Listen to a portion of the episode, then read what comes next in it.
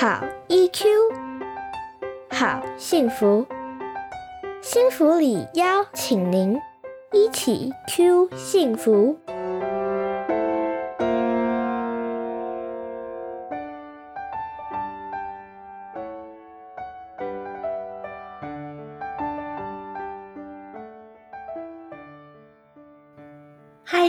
大家回到一起 Q 幸福频道，我是节目主持人骆玉芬，临床心理师。一起 Q 幸福频道是由新福里情绪教育推广协会所经营。新福里长期投入儿童情绪教育工作，提供有专业基础的 EQ 教育内容。本频道由协会中的专业讲师与大家分享情绪教育相关的内容，陪大家找到生活中的好 EQ。今天在节目中与我们相会的是肖艺林临床心理师哦。嗨，艺林。Hello，大家好，我是依林。哎，艺林，他今天是第一次来到我们节目中哦。艺林心理师除了是新福里的专业讲师之外，也是台南宽心心理治疗所的心理师。他很擅长处理的是从早疗到青少年孩子各种阶段、各种情绪行为困扰。尤其伊林心理师跟学龄前孩子呢有丰富的相处经验哦，所以我今天呢也准备了就是跟学龄前孩子有关的问题要来请教我们伊林心理师。那伊林心理师她平常呢也有在担任说故事妈妈，所以大家都叫她红豆妈妈哦，超级可爱的称号。你准备好了吗？要接受我们的拷问？好啊，没问题，放马过来。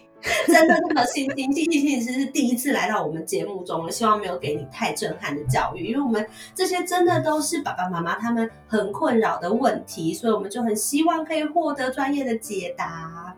好，我今天要问你的问题是啊，如果有些孩子他的个性上就是很安静内向，怎么办呢、啊？因为这个。有些孩子的个性真的就是比较避俗啊，然后看到人家就是那边很退缩躲起来，这样要怎么处理呢？嗯，就是呃，的确很常听到爸爸妈妈会很担心孩子好像太安静，或是太害羞、太内向了。前面想要先让大家来思考一下哦，我们好像相对比较少听到家长问说：“哎，我的孩子太外向或太坏活泼的话，到底要怎么办呢？”哦，除非他们干扰到其他人，这时候就会担心了。对，如果真的太太夸张的话啦，但是大家好像都觉得大大方方的孩子是比较好，对不对？嗯，那我们比较不喜欢孩子太害羞内向，当然也是有原因的啦。嗯、因为现在其实社会蛮强调一个就是团队精神，就是团队合作的一个概念。所以通常外向活泼的孩子啊，在团体里面可能是很活跃的、很健谈，甚至会觉得有比较多的人际关系跟互动，在社交上也感觉会比较如鱼得水。那内向的孩子呢，我觉得。呃，我们通常会称之为它偶包比较重的感觉。对 对，我们看到的行为可能就是啊，很容易紧张、很敏感呐、啊，或他的内心小剧场很多，然后甚至感觉让人家觉得好严肃哦，或是跟他讲话没有什么反应，很冷淡，甚至会觉得哎，怎么没礼貌这样子。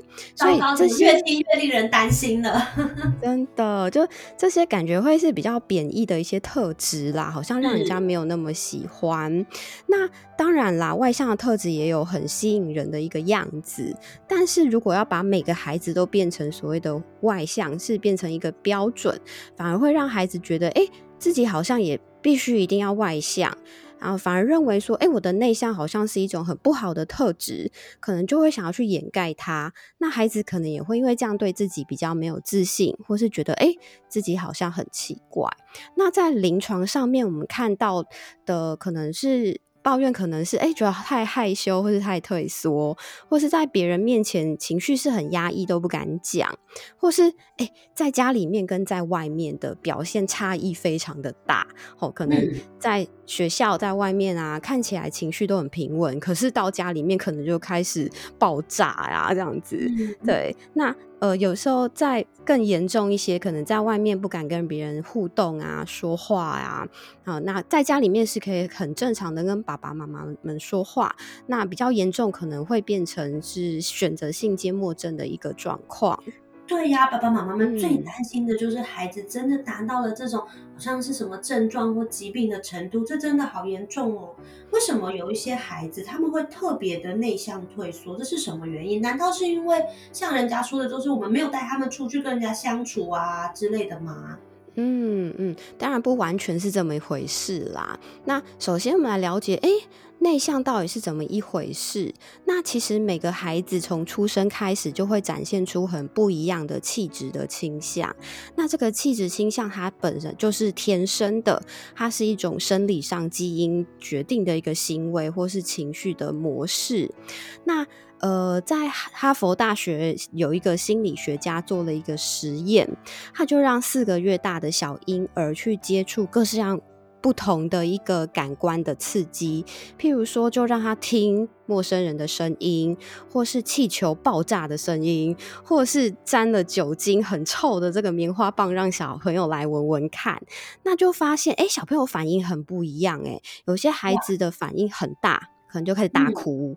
哦，然后是就是生气的挥动他的手脚，哦，那这种反应比较大的研究人员就称为高反应组。哦，那有些孩子就比较安静，然后他看到这些不同的刺激，他可能顶多偶尔挥动一下他的手脚，但是没有出现太夸张的大动作。那研究人员就把这一组分类为是低反应组。那后来，嗯，他就追踪这些孩子。等一下哦，你刚刚提到，你刚刚提到这些这个研究是对四个月大的孩子，哇，那他们还很小的时候就展现出了这么大的不同耶。嗯，没错，所以其实这些反应其实就是蛮天生的，还没有受到后天环境呃影响太多。嗯，那后来就追踪这些四个月大的孩子，一直到他们长大，那就发现，哎，小时候啊，就是反应很激烈，这些高反应组的婴儿，长大比较可能是发展出比较严肃啊、谨慎的内向的个性。那小时候比较安静的低反应组的婴儿，长大呢，哎。反而是比较出现放松啊，比较外向的一个个性这样子，跟大家的预料完全相反呢。大家会觉得那些那反应很大的孩子，应该就是未来这样大拉拉，然后很活泼、很外向；然后那些天生就是反应小小的，是不是就是那种比较退缩？结果研究告诉我们是相反的，为什么呀？真的很不一样吼。那其实这跟我们的生理机制是很有关系的。那因为呃，心理学家除了做行为观察以外，也有测量孩子的一些生理的指标，像是心跳啊、血压啊，或是手指温度这些部分。那这些生理的特性其实跟我们的大脑里面的杏仁核很有关系。那杏仁核是我们大脑里面的一个情绪的警报。那当我们接受到环境中的威胁的时候，杏仁核就会开始发出了讯号，然后就会启动全身的一个情绪的反应。那在高反应组的孩子，因为他们的杏仁核反应很激烈，所以他们的心跳很快，眼睛瞪得很大。哦，那他们体内的压力荷尔蒙也分泌的也会比较多。那所以其实高反应组，也就是说这些长大变成内向的一些孩子，他们其实并不是。不喜欢跟别人来往，只是说他们天生对于环境的刺激是相对比较敏感，反应是比较大的，也就是他们的体内呢是非常非常的忙碌的。嗯，也就是说，一点点的刺激或一点点外界的不舒服，其实就会带给他们很很大的反应。所以对他们来说，他们能够承受的刺激一定就比较少了吧？嗯，没错。所以现在心理学家的一个共识是说，其实内向跟外向个性最大的不同之处在于，就是需要多少外界的刺激啦。那内向的人会觉得少量刺激比较好哦，因为太多其实对他们来说是一个很大的负担，所以就很不舒服。对对，所以就会比较倾向可能就是跟几个少数的手势朋友社交，或者是。呃，比较喜欢自己安静的看书，那个性上比较谨慎小心，那也比较会思考，那我可能一次专心做好一件事情就好了。那所以其实还是同样有社交能力啦，只是说不喜欢一次跟太多人，或者是没有办法持续太久的时间哦，可能社交了。几个小时之后就觉得哦，我想要回家休息了。嗯，原来如此。所以其实孩子的害羞内向，除了我们常知道说哦，他就是一种气质，一种天生的气质。原来他其实，在大脑里面，从出生的时候，其实就看得到一些不同。那刚刚红豆妈妈告诉我们的是，其实孩子或是每个人，他天生对于同样的刺激量带来的反应其实是不同的。所以那些害羞内向的孩子，或是长大以后变成害羞内向的成人，可能是因为同样分量的刺激会引发他们的那种身体上面的反应，其实是太多的，所以他们只能让自己每次承受一些些的刺激量，不能太多。社交上面。也是不要一次给我那么多人，然后不要一次叫我很长时间的跟别人相处，我需要比较多的调节，我才能维持在我可以控制 hold 得住的程度。嗯，没错，没错，原来如此。那如果我们已经知道说，哦，原来我可以理解孩子是因为天生就这样，不是因为我后天多做了什么，少做了什么，害他变成这样。现在我知道啦，跟天生有关，那我们可以怎么做来教养这类型的孩子呢？嗯，虽然说气质倾向是天生的啦，但并不是说我们后天的教养啊跟环境就没有办法改变这件事。但我觉得第一步啦，父母可以做的事情是，呃，试着去看到其实内向也是有它的力量跟它的优势。所以很重要的是，我们先去理解，而且去接受我们的孩子，诶，为什么他会是呃需要可能不能接受这么多刺激的一个状态。那当然，我们也去看到所谓的力量跟优势，不是只有缺点啦。比如说，优点是，其实这类孩子很谨慎小心，然后也很会思考，然后其实也是有社交能力的。那有时候我们可能担心孩子太害羞内向，有可能是跟自己的个性是差异很大，或者是哎。自己过去就是一个也蛮害羞内向的人，所以会有点担心。哎，孩子不太希望他跟自己过去是一样的，又或者是其实并不喜欢自己这个样子。嗯，那作为大人的我们，当然可能会隐藏。假设我不喜欢自己是害羞内向这个样子，我可能会隐藏这个部分，假装就是逼迫自己可能变得外向一些些，或是经过社会化，我们知道社会比较期待这个样子。哎，那如果有内心有这样子的担心啦，其实可以稍微区分开来，就是自己的一个困扰，嗯，不代表你的孩子也会遇到，也就是说，你的孩子不一定会是跟你一样的一个状况。嗯，这句话好窝心哦，因为确实很多爸爸妈妈，我们那么的爱孩子，所以我们如果自己吃过亏，自己知道说哦，这种个性在我过往成长过程里面，让我可能比较不容易交到朋友啊，或者是就是老是问到说，每次都紧张到不知道怎么回答，常常觉得自己很吃亏，没有办法落落大方侃侃而谈，于是我们就会希望孩子不要跟我们走一样的路，希望他变得活泼外向、很大方。但是刚刚就是红豆妈妈提醒了我们，这件事情其实是可以分开的。我们仍然可以去看到这种个性的优势，而且我们要告诉自己说，孩子不一定会经历跟我们一样的过程，不一定会遇到我们所遇到的事情。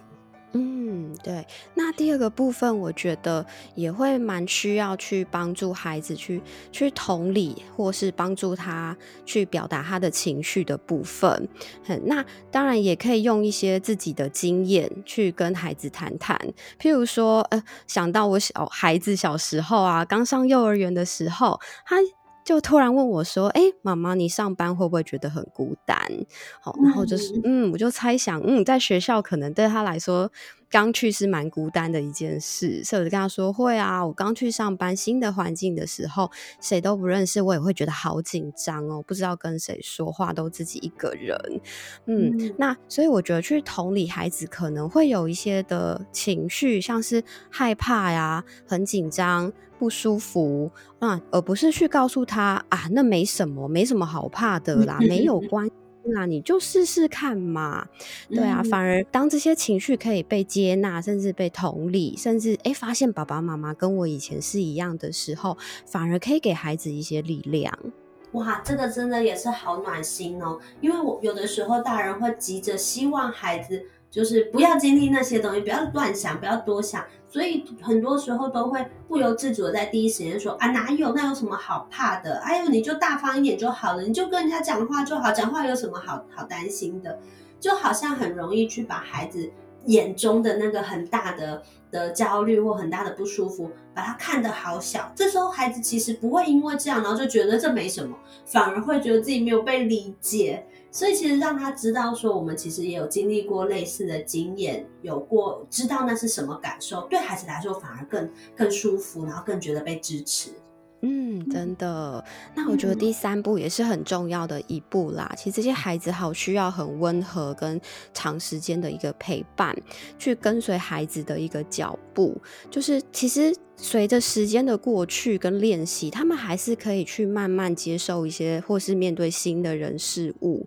只是说他们呃，在面对这些新的人事物，会有比较高度的激发的一个生理的状态，所以真的很需要时间去慢慢适应这些新环境跟新的朋友。所以我们很需要去尊重孩子的一个速度，让孩子可以学会处理他的自己的一些内在的焦虑。那这样子的方式也会帮助孩子可以比较有自信。所以，其实去相信，随着时间跟经验的给予，孩子还是可以渐渐去习惯。然后，呃，当然，我觉得大人也在生活上，就是尽量，呃，有机会的话，安排一些新的刺激，或是社交的一些场合，让孩子有机会去接触陌生人。但是，吼，又又不要一下勉强他，就赶快去。跟小朋友一起玩呐，不要都在黏在爸爸妈妈旁边呐，这样子不要一下就把他推开。我听懂了，就是我们还是要帮他创造这样的机会，但是也给他自己的速度跟步调，不要给他太多的逼迫。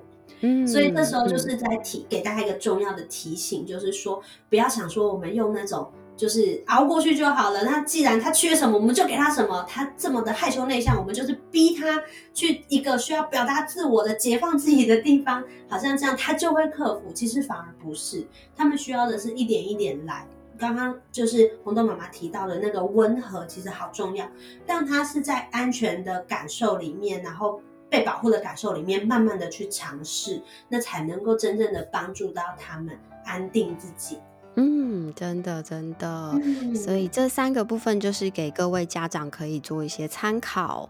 嗯，好重要，这个真的是许多家长现在的。困扰就是孩子退缩啊、内向啊，到底要怎么办？不打招呼啊之类的。那所以刚刚呢，易林心理师就是红豆妈妈呢，给了我们先解释了说，为什么孩子会有这样子的特质、这样的气质出现。其实并不一定是哦，我们后天做了做错了什么事情，然后害孩子变这样，而是说很多孩子他们在先天的时候，他们对于一些刺激的反应本来就是比较大的，于是他们在后来他们的环境上面。每一次同时间能够承受刺激量就是少少的，所以他们就会变得比较谨慎一点，比较内向一些。那要怎么样子去带养这样子的孩子呢？首先，我们必须要知道这样子的特质，它不见得就是一个不好啊，不见得就是一个缺点。我们可以看见这样的特质的孩子，其实他同时通常也是那种比较谨慎小心，心然后善于思考的孩子。所以，我们自己要先能看见这种特质的正向的地方，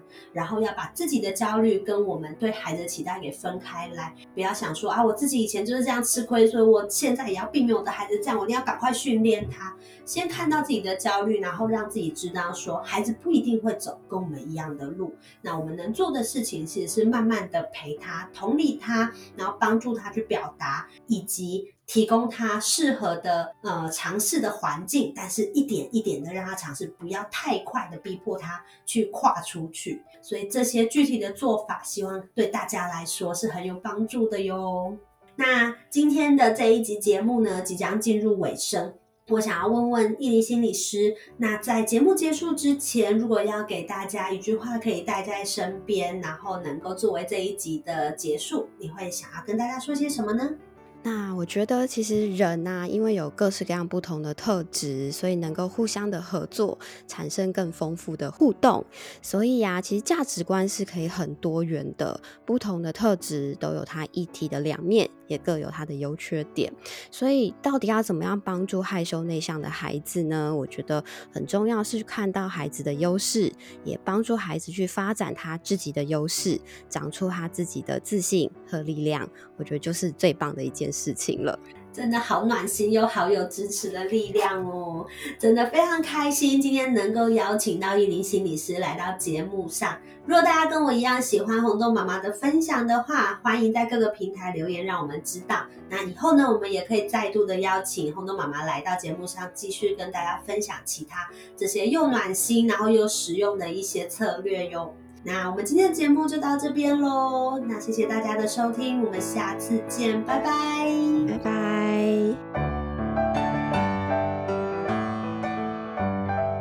一起 Q 幸福，台湾幸福里情绪教育推广协会制作，欢迎您持续收听。